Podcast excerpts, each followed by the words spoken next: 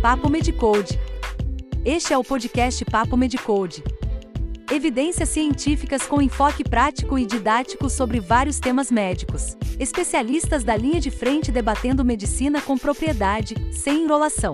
Medicina intensiva, emergência, medicina do esporte, residência médica e muito mais. Organizado e alimentado pelos doutores Guilherme Almeida e Áureo do Carmo Filho médicos e professores da Universidade Federal do Estado do Rio de Janeiro, ambos com ampla experiência na avaliação e acompanhamento de pacientes ambulatoriais e internados em enfermarias e unidades de terapia intensiva. Aprecie sem moderação.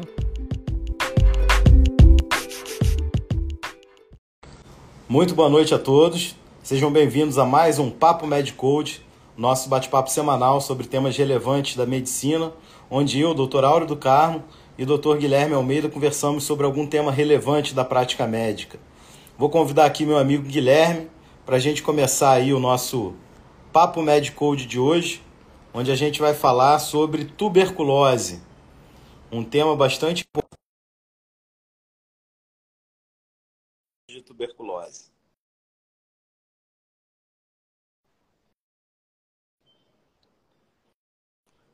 Grande Gui. Fala, meu amigo. Tudo bem? Me ouvindo em alto bom som?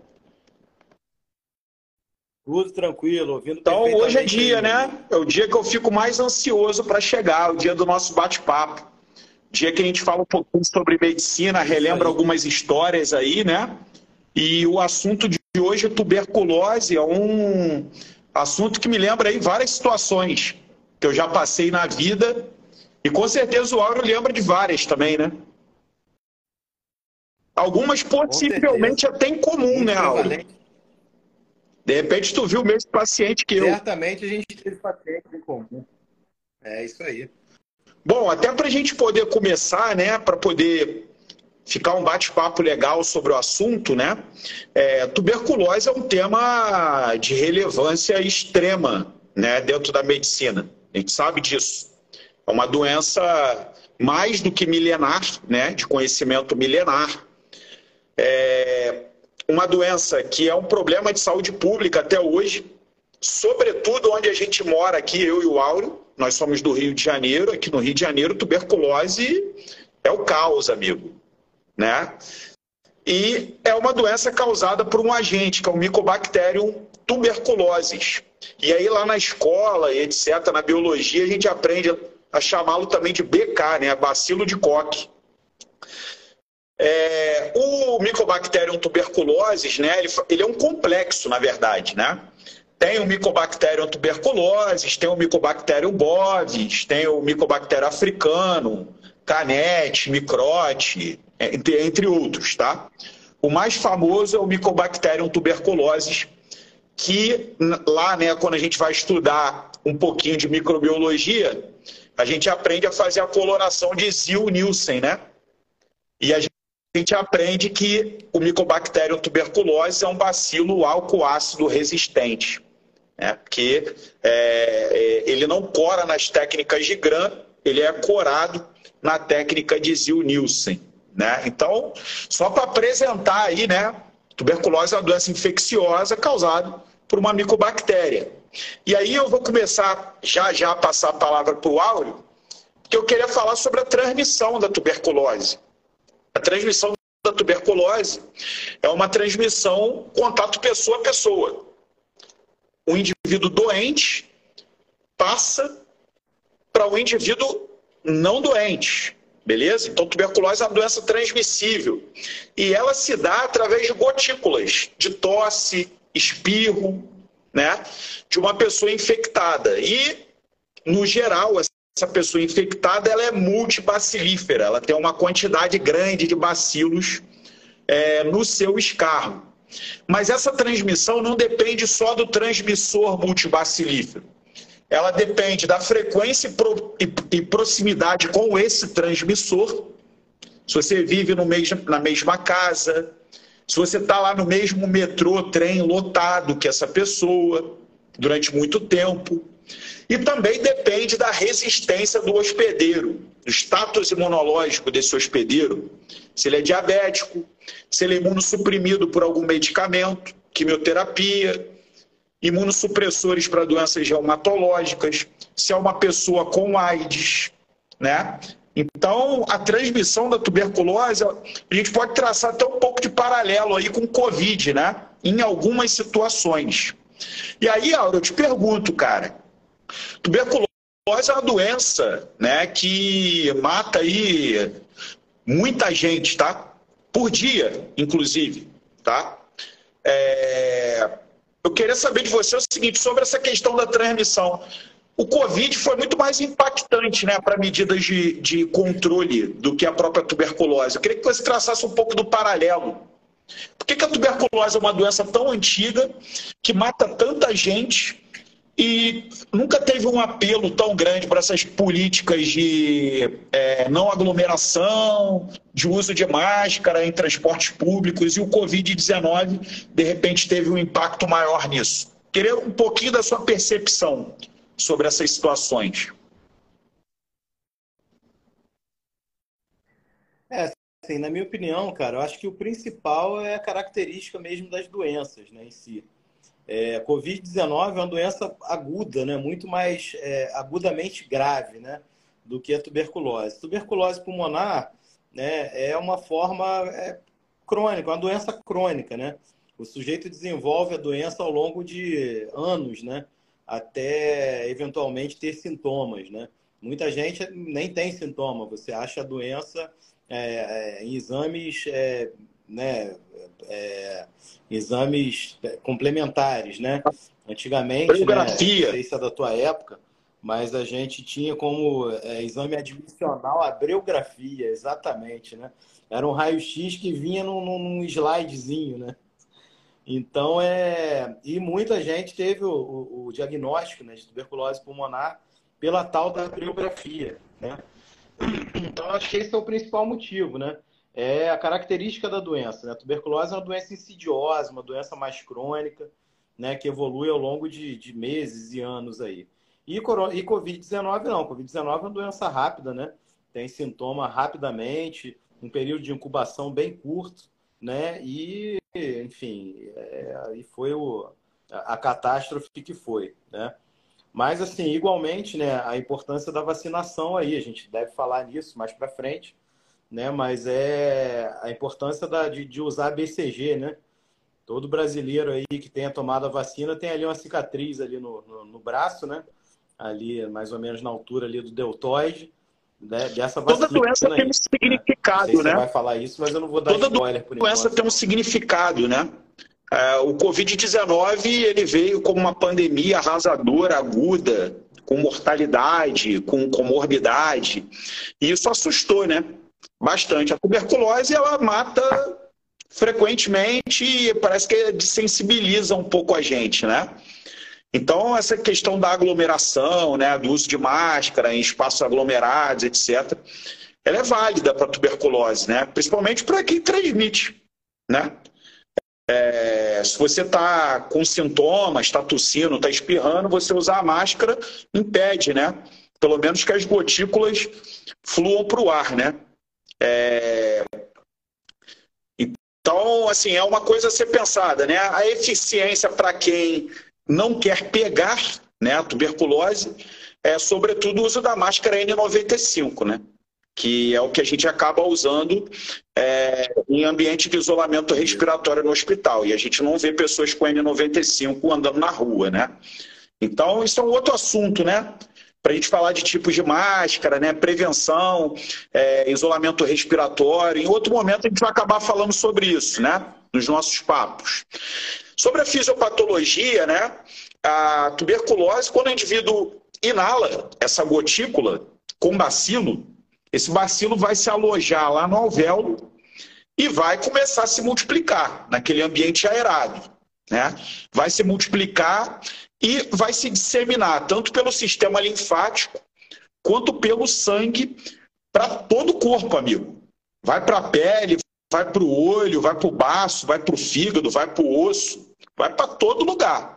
Tem sangue, sistema linfático, o bacilo se dissemina. Mas aí, numa questão de semanas, a maioria dos indivíduos, cerca de 90%, desenvolve a imunidade celular específica contra esse bacilo e consegue controlar esses micro-organismos que se disseminaram tá? para esses outros tecidos. Mas a infecção pulmonar, ela não é eliminada completamente, ela é apenas controlada. Né? Então, em relação à imunologia, a resposta celular forma um granuloma que faz uma reação de contenção desse bacilo, né? Que é caracterizado por uma área central de necrose caseosa e que na maioria dos indivíduos que tiveram contato e resolveram, dentro do status imunológico que a gente citou agora, fica uma cicatriz no pulmão, que é um nódulo, né? O chamado nódulo de Gon. Eu já trabalhei, Auro, na pneumologia. Eu não sou pneumologista, sou clínico e endocrinologista, mas eu já trabalhei na pneumologia, é, num serviço de um município do interior do Rio de Janeiro. Eu recebia muito parecer de radiografia com nódulo a esclarecer. E a maioria desses nódulos a esclarecer era simplesmente contato prévio com tuberculose, nódulo de GOM. Então, nós médicos, quando vamos fazer exame admissional, às vezes pedem radiografia. E a gente parece que vê um céu estrelado, né? Um monte de nódulo de GOM, contato primário com, com tuberculose, geralmente em lobo médio ali de pulmão direito, mas pode estar aí em outros locais, né? Já viu muito, né? Já, com certeza. Aliás, isso é uma curiosidade, né? é, pedem raio-x por uma porção de motivos, né? E a maioria das vezes não tem a menor indicação, né? Pré-operatório, por exemplo, raio-x é uma coisa que hoje perdeu a utilidade, né? E, no entanto, fica pronto. Na tua radiografia pede, tem né? nódulos Indigon? Ah, na minha, não. Pelo menos não que eu tenha na visto até tem. hoje. Na minha é, mas tem, eu já vi vários, cara, né? Tem, tem um monte, ter. né? Deve tem um ter, monte. Deve ter. Brabo, né? Difícil. Então, isso é uma situação clássica na medicina, né? Que todo estudante né, e médico deve saber, né? Dessa possibilidade da presença do nódulo de Gon. Um nódulozinho calcificado, pequeno, né? Totalmente benigno, mas às vezes assusta o desavisado, né? É, quando é olhada essa radiografia. Os outros 10% que não controlam esse contato primário com o bacilo, eles desenvolvem a chamada tuberculose primária, ou tuberculose progressiva primária, que geralmente é manifestada daquela forma miliar, né? Com vários pontinhos no pulmão, né? É, o padrão miliar, né? A adenopatia perilar, por exemplo, é, na radiografia, o derrame pleural da tuberculose e a meningoencefalite tuberculosa, né? A meningite tuberculose. Isso ocorre a tuberculose primária, né, geralmente imunossuprimidos em crianças também. Né? Então, já vi tuberculose primária, né, forma miliar, adenopatia, perilar, derrame pleural tuberculoso, meningite tuberculosa aos montes em paciente HIV. Criança, eu, não, eu já vi, mas eu não sou pediatra, não trabalho em centros pediátricos, então não tenho tanto contato assim. Já viu muito BK miliar? Derrame pleural para BK? Já, já lá no Gafre, né, cara? A gente é um centro, é um centro de referência aí de HIV, então a gente vê muito lá. Né? E eu já estou no Gafre, vou fazer 20 você anos, né, mês lá quando? Qual foi o ano que você entrou? Lá, né? Eu entrei 2003 como, como médico já e... concursado, né? Mas eu entrei lá como 96, aluno 96 que você entrou como aluno, né? É... Isso, aí tive é, o Carlos Alberto. Tá o professor Carlos Alberto agora. E o Rogério Ferri também, eu ia citar eles. É. Pelo seguinte, Dário, Jorge Francisco. Por que, que eu ia citar essas pessoas, né? Isso. Porque eu me formei em 2001 e fui parar lá no Gafreguinle em 2008. É, fiz residência e sou ainda da décima enfermaria. E eles me contam né, que a décima enfermaria foi a primeira enfermaria a receber efetivamente os pacientes com AIDS é, no Brasil, inclusive. Né? E na época que não tinha tratamento, no meados, no meio da década de 80. Né? E o que, que ocorre? Esses pacientes com AIDS, sem tratamento, eles morrem. A principal causa de morte nesses pacientes é tuberculose no nosso meio, tuberculose. E eles falavam que o paciente chegava à tarde com febre, sudorese noturna, perda de peso, falta de apetite, todos os sintomas da doença, tosse por mais de três semanas, né? E todos esses sintomas eles internavam de manhã, à tarde estavam mortos. E falavam que era pilha, cara. Era sequência de pacientes chegando, morrendo, chegando, morrendo. Então, assim, a tuberculose é uma exímia assassina como doença infecto-contagiosa.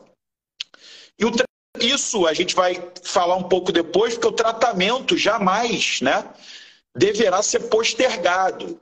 Né? Então, é, esses sintomas que a gente está relatando, né, de febre, sudorese noturna, tosse há mais de três semanas, é, com escarro, perda de peso, adinamia, é, inapetência, são sintomas que todos os pacientes devem ser suspeitos de tuberculose. Porém, em pacientes imunossuprimidos graves, né, ele não faz resposta inflamatória. Ele não tem CD4 para gerar uma resposta inflamatória. Então, às vezes, o cara não tem febre, não tem é, escarro, a radiografia dele é normal, porque não faz infiltrado, ele só tem perda de peso, queda do estado geral, né? É, então, assim, é um desafio né, trabalhar com paciente imunossuprimido. Imagino que na terapia intensiva mais ainda, né? Porque você perde sinais importantes da doença. Eu queria que você me falasse um pouquinho dessa questão da terapia intensiva, a relação da terapia intensiva com a tuberculose. O que, que você vê, assim, de tuberculose na terapia intensiva? Clínica, parte clínica. É. Assim, clinicamente, é, o que a gente observa, né? Porque, assim, eu trabalho atualmente em terapia intensiva só lá no Gafre né? Eu trabalho no Copstar também, mas Copstar eu faço emergência, né? E os consultórios. Então, assim, é, o meu contato maior com tuberculose foi o hospital público, né? E principalmente no Gafre. E, assim, na terapia intensiva, né? Quem internava com tuberculose lá no nosso CTI lá era geralmente paciente HIV mesmo, né? O imunossuprimido mesmo, mas em geral o HIV. Né? E assim, tuberculose é um diagnóstico que ainda, ainda é muito negligenciado, né, cara? É, todo mundo, até no, no HIV também, eu acompanhei isso é, muito, porque é, por, ter, por ter feito né, o hospital universitário é, lá, o Gafre, que é uma referência de AIDS, e ter acompanhado lá né, o, o trabalho lá da décima enfermaria, da oitava enfermaria também, né, ter participado, meu mestrado também foi com pacientes com AIDS, então, assim, eu não sou especialista no assunto, né? É meu dia a dia, mas eu acompanhei bastante, né? Esses casos aí. E, assim, é, lá na época de, do, do, ano 2000, 2000 e pouquinho, pra você ter ideia, né? É, a gente fazia profilaxia para uma opção de coisa, né? Mas não, nunca fez para tuberculose, né? A gente fazia profilaxia para pneumocistose, né? Fazia para CMV, toxoplasmose, mas para tuberculose Micobacteriose não, né? atípica. É, e, no entanto, é aquilo que, é, no entanto, é aquilo que você falou, assim, é, a maioria dos pacientes né, morre por sintoma respiratório, do HIV, né, é grave, ele morre por sintoma respiratório, né? Claro que, assim, é, muitas, muitas das vezes a gente consegue, é, até pela clínica, é, e pela, às vezes pela diferença né, clínico-radiológica lá, é, caracterizar uma pneumocistose, por exemplo. Né? Pneumocistose é um quadro é, também grave, muito agudo também, muito rápido, que leva o paciente é, a morrer rapidamente. Né? Mas, enfim, é um. É um, um Você vê basicamente insuficiência respiratória no CTI, né? Por tuberculose. Exatamente. Exatamente. É. Mas a gente não tem uma casuística certa de, de, de é, de quantos pacientes desses aí também não tinham também uma co-infecção? Ah, sim, a maioria tem, né, co-infecção. Eu já tive um paciente com é. seis infecções diferentes no pulmão. Ele tinha pneumonia é, comunitária, é, é beleza? O agente a gente não ficou sabendo, ele tinha pneumonia comunitária. Ele tinha pneumocistose, tinha tuberculose, tinha citomegalovírus pulmonar, tinha criptococose pulmonar E ainda tinha histoplasma encontrado. Lógico que isso foi avaliado numa necrópsia, né? O professor Basílio fez a necrópsia e viu lá seis agentes diferentes que ele conseguiu encontrar nos testes dele. O indivíduo sem imunidade, né? Ele vai ter de tudo, amigo. É, assim, a gente citou o paciente que progredia, né? Mas a maioria das pessoas, aqueles 90% que resolvem quando tem o contato primário com a tuberculose, o bacilo continua lá, vivo. E a um belo dia, ele vai desenvolver uma imunodepressão anos depois, tá? Exemplo, eu, Guilherme. Eu, Guilherme, tive contato com paciente tuberculose a vida toda. Tenho lá os meus nódulos de contato primário. Mas nunca fiquei doente. Meu sistema imunológico controlou. Mas o bacilo está lá vivo em mim. Ele apenas está controlado. Se um belo dia eu desenvolver alguma imunodepressão por algum motivo, que pode ser N, pode ser porque eu estou fazendo uma dieta rigorosa, estou emagrecendo, caiu a imunidade, qualquer outra causa de imunodepressão, aquele bacilo pode se ativar e começar a se multiplicar. Isso se chama reativação da doença.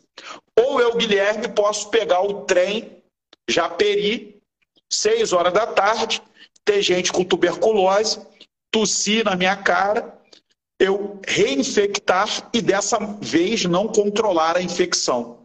Isso é a reinfecção. Então, existem três maneiras de você ter tuberculose: primária, progressiva, reinfecção, reativação. Ficou legal essa didática aí para a gente dividir os pacientes? Claro, com certeza. Legal, né? Então, esse paciente que a gente acaba vendo, né, com AIDS, geralmente é ou reinfecção ou reativação, né? Aqui no Rio de Janeiro, todo mundo está em, tese, a maioria está infectada. O dia que desenvolver imunodepressão, vai acabar desenvolvendo a tuberculose. E a tuberculose pode aparecer em vários lugares. Essa reativação pode ser em qualquer lugar. Quer lembrar aí alguns lugares que você já viu tuberculose? Tuberculose, pô, ganglionar, tem muitas, né? Vejo muitas. Como é que é? é lá pacientes, HIV. É, ah, geralmente aquele pescoço, enorme no pescoço. chamado né? escrófula, né? né? Que é um linfonodo grande, é. inflamado, é. quente, vermelho, que tende à confluência e à fistulização. Às vezes a gente mete uma agulha Isso. e puxa, né? Aquela necrose caseosa faz o Zil Nielsen, diagnostica ali na hora. Dá o microbiológico na hora. É. Viu mais aonde? É um dos lugares mais fáceis de se diagnosticar, né? É, eu já vi também meningite tuberculosa, né? Tuberculose sistema Cutânea. central. Eu já vi na. Cutânea, na, época... na pele? Oi? Cutânea eu vi pou... Pou... pouquíssimos casos. Eu já vi intestinal, intestinal, cara. Então eu vou te contar uma. Duas. Vou te contar duas. A primeira, cutânea. Era um paciente com dermatomiosite, paciente reumatológico, uma dermatomiosite brabíssima. É, o cara tinha todos os estigmas né, de dermatomiosite cutâneo, o sinal do chale, aquela coisa toda. Né? E, claro, miopatia total. Então era um paciente que estava restrito ao leito. Cara, ele começou a abrir umas gomas no corpo saindo pus, cara, necrose caseosa e a gente, né, culturando, tratando também como estáfilo, pensando na possibilidade de uma estafilocoxia, mas já pensando na tuberculose. E também tratamos a tuberculose. E aí, um belo, uma bela cultura dessa, cultura não, não, um belo é, exame microscópico desse, o ZIL veio positivo, é, com BAR, eu acho que duas ou três cruzes, e a gente diagnosticou tuberculose cutânea gomosa e tratou. O intestinal era um paciente com um de CD4. E esse paciente Caramba. com um de CD4, ele estava tranquilo andando na enfermaria. Tranquilo. Como se nada tivesse acontecendo. Aí botamos ele lá deitado, vamos lá, ô, exame físico da evolução. Pô, cara, teu abdômen tá duro. Aí percutindo, pô, tá hipertimpânico esse abdômen, tá sentindo nada não? Ele, não. Tranquilo. Cara, vamos fazer uma rotina de abdômen agudo aqui, só para ter certeza, porque o exame físico está dizendo que ele está com abdômen agudo. Mas a clínica não está dizendo isso, mas o cara tinha um de CD4. Cara, veio lá um pneumo peritônio. E aí ele falou, cara, isso é Nossa. cirúrgico, emergência cirúrgica. Aí operaram, ressecaram lá uma parte da alça, rafiaram, fizeram um monte de troço lá, que é cirurgião, eu não sou cirurgião, né? Mas eles deram um jeito lá, limpar a cavidade, aquela coisa toda. E a amostra veio positiva para tuberculose, esse citomegalovírus, uma co-infecção, tuberculose citomegalovírus. Ele foi para o CTI, você deve ter visto esse cara. Ele lá no CTI, ele fez uma pancreatite aguda grave, medicamentosa, beleza? O cara sobreviveu à pancreatite aguda grave medicamentosa, teve alta para enfermaria, Caramba. nutrimos, né? Iniciamos terapia antirretroviral depois que amenizou a tuberculose e melhorou a pancreatite. O CD4 dele foi subindo, subindo, subindo, teve alta. E está lá no ambulatório até hoje, esse cara. Isso já tem uns 10 anos. É. Esse aí, esse aí tem que lembrar. Sobreviveu a citomegalovirose com ganciclovir, sobreviveu a tuberculose, o esquema RIP, RIP, né, atualmente sobreviveu a peritonite fecal, sobreviveu a pancreatite aguda medicamentosa, fez o TARD, subiu o CD4. Esse cara é um survivor, né? É, com certeza. É, então, assim, tem várias outras, né? A gente, eu não vi tuberculose em cabelo, acredito que não exista, e nunca vi tuberculose no dente, também nunca vi. Acredito que não exista. Na gengiva pode ser. E na unha também nunca vi onicomicose, tuberculose. Se alguém já viu tuberculose em cabelo, é. unha e dente, depois vocês me mandam. No resto, eu já vi em tudo. É, a tuberculose é assim, né, cara? Tuberculose é... tem que pensar sempre. Aqui no Brasil tem que Exatamente. pensar sempre. Né? Esse caso que eu te falei da, da tuberculose intestinal, foi na época eu era residente lá do Hospital da Lagoa, né? Era um paciente jovem, né? Jovem, assim, previamente Jovem. saudável, né? Sem nenhum problema de saúde. E assim, cara, emagreceu 20 quilos em, em, em dois meses, né? E com quadro assim de semi-oclusão intestinal, né? E alternando com diarreia. Então, pensou-se inicialmente aí, estou falando de mais de 20 anos atrás, né, cara? Então, não era tão fácil assim, né? As coisas não eram tão fáceis assim. Então, é, o sujeito fez depois uma colonoscopia, né? E, e, e, assim, não identificou nada na coluna, né? Fez uma tomografia na época que também não viu, deu para ver muita coisa, né? E depois conseguimos fazer uma ressonância dele. A ressonância identificou um, um, um pequeno é, é, espessamento da parede do, do, do se eu não me engano, cólon proximal, né? Que colonoscopia não chegou, porque também o espessamento era na parede. Era, assim, mais para a parede, para extrínseco do que para dentro da, da alça, né? E aí, enfim, tiveram que fazer uma laparotomia, né? Para biopsiar aquele pedaço ali, porque não tinha como acessar de outra maneira. E aí veio o tal do BK na biópsia, cara. Impressionante, impressionante. Né? E aí tratou né, com, com o esquema RIP na época e pronto, acabou o problema recuperou peso e etc. Então, assim, tuberculose pode dar em qualquer lugar. Ah, a gente é? não falou da urinária, né, cara? Eu já vi tuberculose urinária. Né? urinária já Renal, vi, já vi um caso, paciente fazendo sintomas de infecção do trato urinário alta, uma, como sendo uma pielonefrite, né?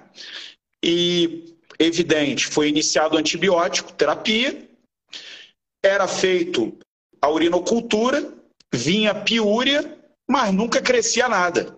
A tal da piúria estéreo, né? E aí, é, o que, que acontece? É, tentando até o Gene Expert, né, urinário também, e não saía. E teve que passar por um diagnóstico invasivo. E no diagnóstico invasivo conseguiu é, isolar o bacilo, né? E tratar. Já vi casos pulmonares muito, que já foram para sessões, né? Paciente com infiltrado pulmonar, um sintoma leve de dispneia, fadiga, febre baixa. Aí faz o escarro, vem negativo, faz cultura, vem negativo, faz gene expert, vem negativo. Aí o pessoal começa a pensar em doença autoimune, vasculite, é, pneumopatias intersticiais, etc. Né? Faz broncoscopia com lavado, escovado, biópsia, vem tudo negativo. Vai para biópsia céu aberto, tudo negativo. Vem como bronquiolite, obliterante, com pneumonia organização. Depois de repetir a biópsia, vem lá o bacilo, pô, é BK, depois desse trabalho todo. Né? E o pessoal pensando em imunossuprimir o cara, porque, pô, isso provavelmente é uma vasculite, anca negativo, é, pô, dosa fator reumatoide, dosa FAM, vem título baixo. É, vocês imaginam, né? Quem está acostumado a lidar com clínica médica sabe que no exame complementar nunca é garantia, né? Do diagnóstico. É. E aproveitar o ensejo, difícil, é né? Difícil. Às vezes, muitas vezes é difícil tratar tuberculose. Você pensa em tuberculose, você tem critérios clínicos e radiológicos, mas não tem critérios microbiológicos e você força aquilo, faz tratamento empírico, sabendo que o tratamento é prolongado e que o tratamento é oneroso para o doente, que tem efeitos colaterais, mas às vezes você tem que tomar essa decisão difícil, né? Tratar empiricamente ou não. Às vezes, no caso do paciente com AIDS, você demorar a tratar empiricamente, ele morre, amigo. No imunocompetente, pode ser que você ainda tenha tempo de seguir toda a propedêutica diagnóstica, né? E a propedêutica diagnóstica é isso, né? A bacterioscopia do escarro, cultura do escarro em casos pulmonares. Em casos extrapulmonares não adianta, né? Você tem que ir no local e para fazer a bacterioscopia, a cultura. Né? Existe o teste molecular, que é o Gene Expert, que também avalia a resistência à rifampicina, super importante, e os exames de imagem, né? É, sem dúvida, né? Tomografia, radiografia, que ou seja. Bom, é, em relação ao tratamento, né? O tratamento básico né, para tuberculose é o chamado esquema RIP, né? Rifampicina isoniazida, pirazinamida e etambutol. Né? O tratamento para as formas pulmonares é de seis meses, né? E tem pequenas nuances, né? Por exemplo, para meningite, o tratamento é de nove meses estendido e podendo chegar a 12 meses, né? É, esse tratamento. 12 meses sempre é quando você não tem o RIP, né? É, em criança, né? Com menos de 10 anos você não usa o etambutol. Então ainda é o esquema RIP, né? Por causa da dificuldade de diagnosticar neurite óptica, né? Em crianças. Então, assim, eu queria que você me falasse aí alguma coisa que você já viu aí de colaterais ou efeitos adversos aí desse tratamento com tuberculose. O que, que você viu aí na sua vida aí de CTI? É, na minha, na minha prática, aquilo que eu falei, né? não tem tanto contato com, com os casos.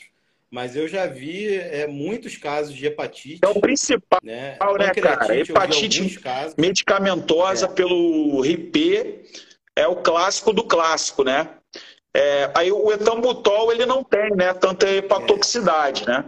É, o etambutol tem hepatotoxicidade, mas ele não é tanto quanto os outros, né? Ele é mais por uma questão de neuropatia, né? Hiperuricemia e neurite. Agora, a pirazinamida é terrível, amigo, para o fígado. Isoniazida terrível para o fígado. Rifampicina terrível para o fígado. E eles são terríveis nessa ordem. A pirazinamida é a pior aí. E lágrima vermelha e xixi vermelho, laranja. Ah, isso aí isso aí é todo mundo. A gente dá né? uma volta no, na enfermaria, no CTI, olha lá o coletor de urina. Quando ele tá laranjinha, laranjinha, cor de é. Fanta, você já sabe que o cara tá usando rifampicina, né? Isso aí é todo mundo. Né? Vi, vi pouquíssimos casos, não sei como é que é a tua experiência aí, de neuropatia. Já, cara. Já é, eu sou, um, assim, pela minha. É, pelo meu. Como é que eu vou dizer? Meu, eu ia falar vício, mas não é isso, é tendência, né? Pela minha tendência, pelo meu viés, essa é a palavra, da endocrinologia e nutrição, eu sempre uso vitamina B6, né? Piridoxina junto com o tratamento com isoniazida. E a neuropatia por isoniazida está bem relacionada aí com o consumo de piridoxina, né? Com a deficiência de piridoxina. Isso aí já ameniza bastante as neurites. Agora, neurite óptica por etambutol, já vi também. Né? Eu, já, eu tratando pacientes com AIDS, né, e também trabalhando um tempo na pneumologia, foram anos na pneumologia, uns quatro anos que eu fiquei, eu vi muita tuberculose, amigo. Então, dermato, reação cutânea, farmacodermia, já vi também. De tudo, amigo. Não tem jeito. Mas a gente já salvou muita gente com tuberculose, já concluímos muitos tratamentos com tuberculose. É... Posso dizer que é, tem, tem, um, tem um crédito aí com o Papai do Céu, hein? Ah, com certeza, com certeza. No CTI a gente, assim, acho que a principal é, complicação da tuberculose, assim, a curto prazo, é o derrame pleural, né? No CTI, muitas das vezes a gente drenava esses derrames, né? E, e era o que às vezes é, fazia o paciente entrar em insuficiência respiratória, né? Mas, assim, é, tuberculose miliar, óbvio que tem comprometimento parenquimatoso importante e tal, mas é a exceção, né? Eu acho que, na, assim, mais agudamente, eu acho que o maior problema, é, do, principalmente paciente não imunossuprimido, é o derrame pleural, né? São derrames pleurais, pleurais às vezes, bem volumosos. É, e o derrame pleural né? me lembra de um macete. É, o macete é o NETA, NETA, Neoplasia, empiema, tuberculose e artrite reumatoide. São as causas de derrame pleural com glicose é. baixa. É. E, e, são, pois, são ameaçadoras à vida mesmo, os derrames da, da tuberculose. Na minha época de residência, assim, Ele teve uma mais rápido, né? né? Junto comigo lá que... É, exatamente. Teve uma residente nossa lá no Hospital da Lagoa que teve na época é, é, é, tuberculose, obviamente não sabia, né? E abriu o quadro com derrame pleural, né? Tava sentindo uma dor torácica, né? E achando que aquilo era ali era postura, né? Porque a gente vivia correndo para lá e para cá e tal, então a dor muscular e tal, até o dia que ela ficou é, com intolerância a esforço médio, né? Subia ali um lance de escada já ficava cansada. E aí achou estranho, pô, vamos, vamos examinar, vamos ver o que está acontecendo, né? E aí, com o estetoscópio, falei, pô, tá abolido aqui à direita, aqui teu munguri. Vamos fazer um raio-x para ver. Cara, quase velado o pulmão dela por causa do derrame pleural. Cara, derrame pleural, aí, né, cara? Aí, enfim, é, além da, da avaliação clínica, né? Que é super importante, pô, o paciente tem ciência cardíaca, tá fazendo derrame pleural, tá congesto, né? É, mas, assim, além dessa avaliação clínica, a avaliação pela toracocentese diagnóstica, né? Avaliar se é um transudato, se é um exudato, né? Se é um, se, pelos critérios de Light, etc. Sendo exudato, né? É, você avaliar a glicose, avaliar, fazer a, o exame de cultura e o exame microbiológico, a bacterioscopia. Só lembrar para o pessoal, tá? Que tuberculose, o rendimento da bacterioscopia no derrame pleural é relativamente baixo, ok? Então, assim, o cara pode ter derrame pleural por tuberculose e vir com uma bacterioscopia negativa. Né? E, eventualmente, uma cultura que demora 30 dias para sair, negativa também. Então, queria passar a impressão para o pessoal que realmente é difícil, tá? Às vezes, você diagnosticar esses casos. Só que existem algumas coisas da experiência que faz com que você é, suspeite. Um exemplo é o seguinte: quando você drena, faz, o, faz, faz a toracocentese, tira o líquido, não com apenas com o intuito de diagnóstico, mas de esvaziar para dar um alívio respiratório nesse cara, Tuberculose no dia seguinte já encheu tudo de novo, amigo. Isso também pode acontecer com carcinomatose, com câncer, um linfoma de pleura, por exemplo, né? É, mas, epidemiologicamente, tuberculose é um carro-chefe, né? Além da manifestação clínica que eu me referi anteriormente. Então, eu queria deixar também essa mensagem, né? Que não é 100%. Essa bacterioscopia e cultura que demora 30 dias, às vezes você vai ficar esperando 30 dias sair a cultura, amigo. Às vezes a bacterioscopia vai vir negativa, recorrentemente. E você vai ter que tomar uma decisão com critérios clínicos e radiológicos se você vai tratar empiricamente tuberculose. Tratamento empírico, né, Auro? Também, né? Isso aí é uma coisa que muita gente reclama, questiona, mas tem que ter critério, né?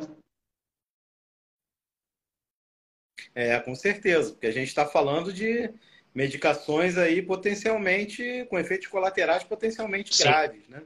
hepatite, pancreatite para início de é conversa. É prolongado. Né? O cara vai ficar aí seis meses usando, né? Mas, por outro lado, se você não, às vezes não trata empiricamente, você atrasa tanto que o paciente morre. Então, essa medicina não é fácil, amigo. Medicina é difícil. Eventualmente não, vai ter que é. ser invasivo, fazer biópsia de pleura e tentar perseguir o bacilo, mas às vezes você não pode atrasar o início dessa terapia. E isso acontece muito com o paciente com AIDS, como eu falei, né? Imunossuprimido. O cara não tem tempo. Tem tempo para esperar o seu diagnóstico. Então, tem que ter um equilíbrio, né? Entre a agressão também e, é, e, e a questão da, da omissão, digamos. Satisfeito, amigo? É isso aí. Né, eu me arriscaria Fácil. Deixa eu só fazer só uma consideração que você falou do derrame. Eu me arriscaria a dizer, cara, que a sensibilidade para o bacilo aí no derrame pleural aí, cara, eu acho que é menor do que 20%. Em pacientes, por exemplo, com imunossupressão grave, é muito baixa. Porque há uma. Você tem uma, uma quantidade de bacilos eventualmente é, baixa naquele ambiente, você não gera resposta inflamatória e aquele bacilo tem dificuldade de ganhar o líquido livre, da mesma maneira que ele tem dificuldade de ganhar o alvéolo, quer dizer, ele fica preso no interstício.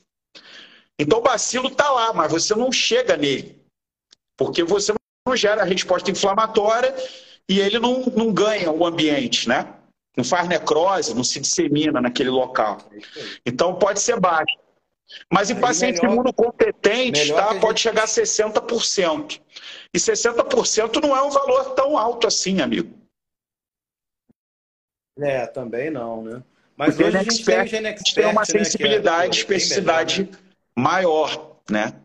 E a cultura tem o problema do atraso, né? Demora às vezes 30 dias para ficar pronta. Então tudo isso tem que estar no pacote, né? É isso aí, meu amigo. Fico super feliz, cara, de falar com você sempre. É sempre bom. É um momento ápice aqui da, da nossa semana. Queria aproveitar, né, e falar com o pessoal aí do, do que, que nos escuta, né? É, que pode mandar e-mail para a gente. Manda aí um e-mail para drguialmeida.gmail.com dando sugestões de tema. Se você trabalha numa área específica, quer compartilhar com a gente, Conta aí a tua história, de repente a gente traz aqui, bota você aqui no Papo Medcode para contar tuas experiências. É, pode falar com a gente, tá bom? Beleza, meu amigo. Bom, agradecer aí mais uma vez aí, Gui, a sua participação aí, sempre com boas histórias, né? Sempre com conteúdo aí de qualidade aí, didático. Agradecer aí a presença de todos aí na nossa live. Tá? Lembro a todos ainda que o conteúdo na íntegra da live vai estar disponível no nosso canal do YouTube, né? E o conteúdo em áudio disponível no nosso podcast, de nome Papo Medcode, tá? Boa noite a todos aí. Boa noite, Guilherme, e até semana que vem.